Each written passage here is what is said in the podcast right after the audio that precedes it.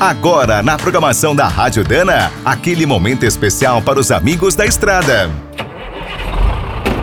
Está começando mais um minuto do caminhão. Fique por dentro das últimas notícias, histórias, dicas de manutenção e novas tecnologias.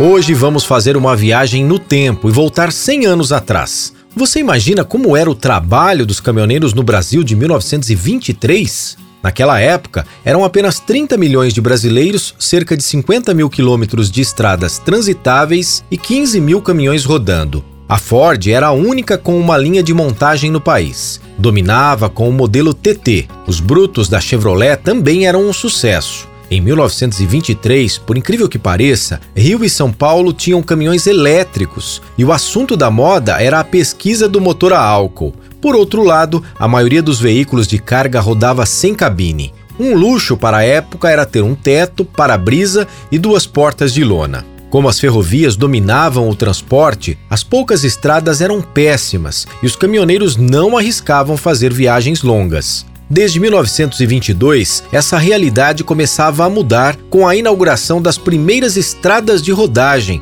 principalmente em São Paulo. O Brasil também passou a importar máquinas de construção. Eram uma novidade: motoniveladoras, compactadores e até escavadeiras. Outro evento que marcou 1923 foi a primeira exposição de automobilismo e rodoviação, realizada de 13 a 28 de outubro na capital paulista.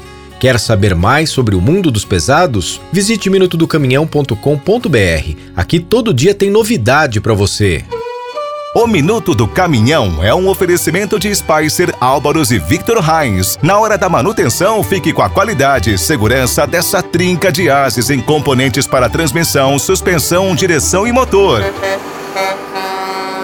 E quem é do trecho já sabe, para rodar bem informado, a Rádio Dana é sempre a melhor sintonia.